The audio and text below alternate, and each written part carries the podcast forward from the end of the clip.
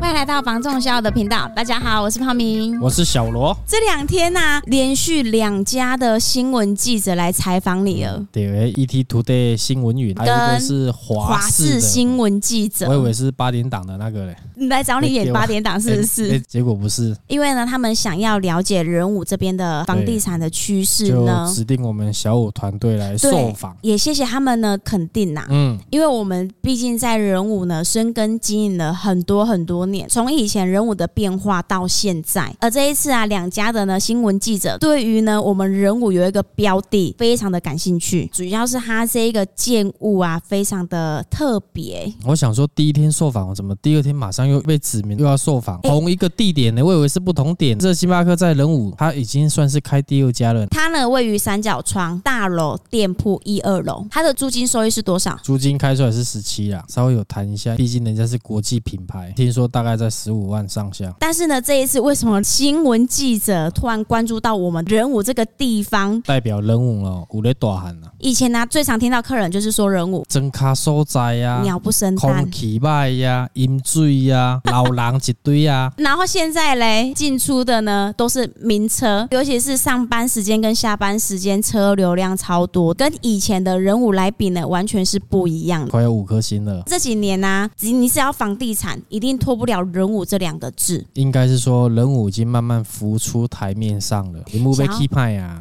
超派，没有到超派啦，因为我们跟市区来比的话呢，还是有一定的价差在啦。哎这不一定哦，搞不好哪一年哪一天，荧幕不设计准秋桥来讲，变成了超级蛋黄区。因为交通方便嘛，南子顶山嘴到哪都可以通哎啊，而且路又很大条。小时候我印象中最热闹的地方是盐城，但是呢后面呢、农十六跟美术馆刚好重化了，那个时候才慢慢的去发现说呢农十六开始在建设，美术馆开始在变得不一样了。嗯，所以到现在呢，我们说的黄金地段呢，大概就是美术馆跟农十六。而且那边也有捷运呐、铃木哪个捷运里边外公真的是按西朗。因为呢，热闹的地方会一直在做改变，所以啊，对你知道吗？可能听到呢，人武租金十五万、十六万，嗯，依现在来说啊，其实很多在地的人可能会有点 shock，连我们都会想说，奇怪，那里到底是怎么了大吗刚？底下经过啊，无感觉伊迄个点啊弄啊。因为其实租金这种东西，你只要不是有需求性的，你不会被这个行李哎，对你完全不会去想着说呢，哎，今天新开的这间店是花了多少的租金。但是呢，连外地的人都 take 到我们仁武这个区域，会对开始了解哎，仁武的租金的发展性。小罗，如果说大概七八年前，仁武的租金大概是一个怎么样的变化？以前我们比较常在租的话，诶，铃木套天还板通口岸呢啊，店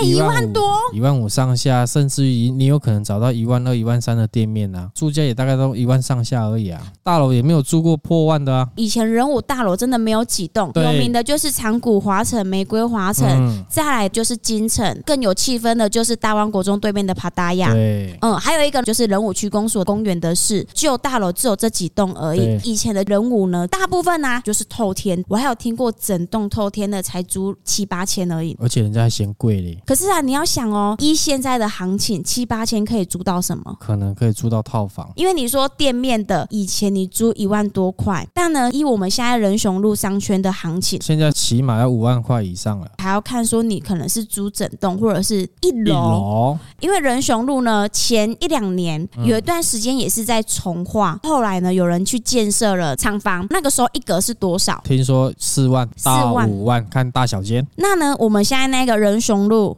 跟赤仁路、三角窗那一个 seven 就租多少了？大概七八万，而且七八万是几年前的价格了，这好像四五年前了嘞。所以租金收益在这些年的通膨之中变化很大哎、包含现在巴德东路那边拍不起耶大楼的一二楼，大概租金就三万块起跳了。可是啊，我们现在讨论的两家记者啊，都有关注嗯到我们荆棘山路跟巴德南路三角窗这个店面，看似很一般的三角窗的大楼一二楼，嗯，竟然是呢国际品牌的进驻。是不是星巴克知道以后那边的发展有什么内幕，诶这先个来家很难踩掉说？呢请问你台湾银行啊那个，你对看早期承德从化区还没发展，对啊台湾银行渣渣他妈卡啊！所以我之前有客户在问我啊，小罗啊林木干我身边给他当岛主哎，嗯我就跟他说看一下台湾银行在哪里，后面那边有一块未来会发展的一个从化区，嗯，它还是嫌很贵呢。就连好几年前仁雄路到底接仁永路有一批新房子优秀赏，那时候大家都在想说，哇，三角窗谁要来租？对，结果呢，土地银行就来租了。所以呢，我们拿、投资的眼光啊，远远追不上呢集团看上的。看人武它租金从以前到现在啊，你现在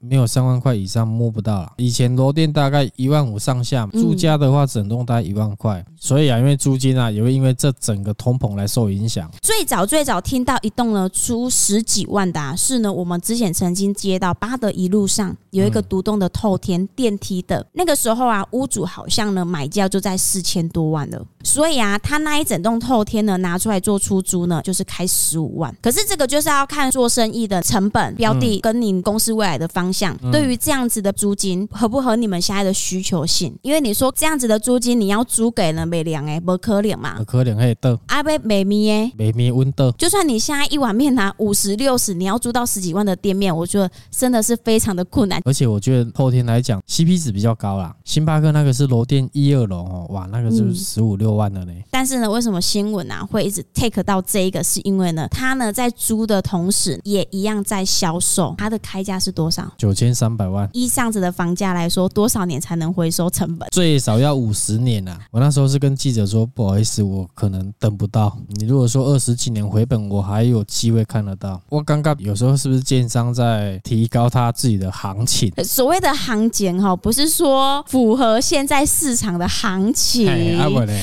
有时候是人的行情哦，就像是我 N 年前呢带一个客户啊，原本我带他看那个两千多万的电梯呀、他都闲得要死，所以我带他去看了一个四千多万的电梯豪宅，他就跟我说了一句话：“这个鞋多行情哎呀，他不是嫌这个房屋贵，而是呢总价是超出他的预算，可惜所以啊这个建商啊不 是啊哎、这个房东啦，不小心把他说出来了，因为这个房东好像就是那个建商，他开这个价钱有可能是在拉高自己的一个 level，就像人家看到做高贵啦，嘿我对对对嗯高情贵版的店名呐，房地产真的是无限可能。你看他现在开这样子，搞不好真的卖掉，五年后、十年后买不回来这个价钱。但是你刚刚说的、啊，有没有人会去看上这个？真的不太一定，因为呢，如果依他现在的投资报酬率来算，一年至少有一百八十万的回收。投报率大概约两趴左右，那有没有人会因为这个两趴而去买这样子的物件？这个都说不定。对，因为有时候有钱人的想法真的是不太一定啊。对啊，就跟你们客人买房子一样啊，今麦嫌嗯贵，连刚刚贵也嫌贵。你看以前跟你买的客人敢不敢打电话来说，你有要被抓鬼的储备什么？在这边呢、我真的是要分享一下，就是呢，买方跟卖方的想法永远都是不一样。过去的每一个时间点，买方都会觉得他买的房子永远都是最贵的，但是卖方啊，卖掉了隔天他就说：“哦，我请问北熊秀啊、欸，因为呢，他就是开始要找房子了，但是没办法，合约你已经签了啊，他只能再去找合乎他需求性的房子。不会啊，买方也是一样的想法、啊。哎，我这样子买好像买贵了呢，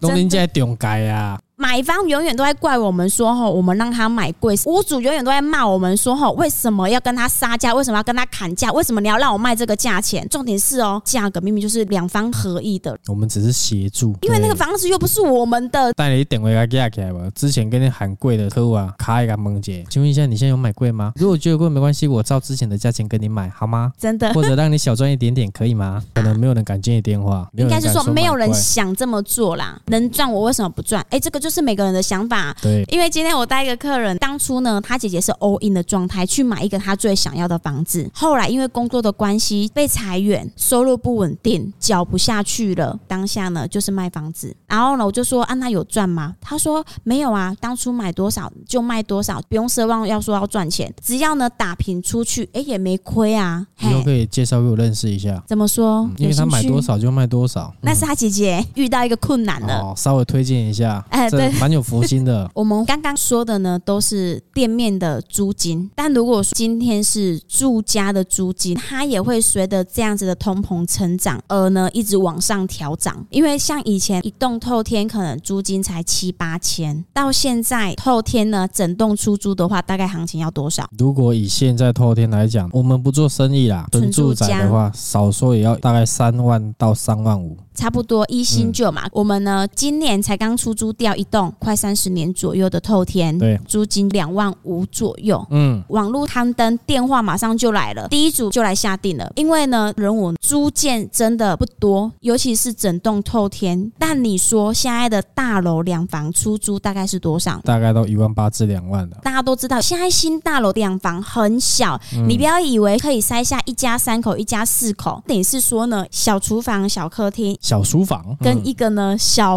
卧室对就要快两万块了。嗯对，有的还不含管理费呢。所以住家的租金呢，也随着这个通膨的成长，从以前的七八千到现在两万五到三万。都快可以缴房贷了。小伦说的对，但是呢，也要看说呢，就是你的需求以及能力。我不晓得你有没有注意到，最近呢有一些在讲房地产的相关人员，不晓得他到底是要叫人家买房，还是叫人家不要买房。可是呢，你光看他那个标题啊，他就说呢，你买房子等于是一个负债的行为了。嗯，我个人觉得买房子不算是负债的行为，租房子才是。为什么？就像你那位朋友的姐姐，对， 对啊，她买了房，可是她后面卖掉可以把本钱拿回来啊。啊，哪安尼讲，啊买保险赶快嘛是负债哟，嗯大哥要交保险，大哥要定存，你嘛是负债啊。你在讲啥？那、嗯这个是我个人的想法。 每个月都在开销。对啊，为什么会去一直在想说租房跟买房的差别性？是因为呢，刚好这个例子我们可以来分析哦。他呢那时候买了这间房子，头期款拿了两成出去，住了三年之后照原价退场，他的两成头期款拿回来，嗯其实隐约又省下了七十几万的租金。对呀、可是我今讲租厝，虽然我有通大，但是嗯我钱处理我摕袂倒来呢。还帮房东缴了房贷，是啊，可是我觉得他会觉得说呢，你把这两成的投期款拿去投资其他的金融市场，你有可能是可以去做获利的。这样子讲没有错，但前提要它是没有刚性需求的问题存在。因为我们回头来说了，今天你有需求，然后呢，你选择了去做金融市场的投资，但是你必须去租房子啊。那你觉得呢？你的钱会不会被这个租金给吃掉了？会啊呀、而且它会随着你换不同的标的，嗯租金价格也会不一样。如果说你今天是很有能力、很有实力的，可以在金融市场去赚到你的第二桶金，当然啦、啊那你只在乎它的对投资报酬率就好了。就跟了这个新闻啊，九千三百万的标的，你要不要出手买？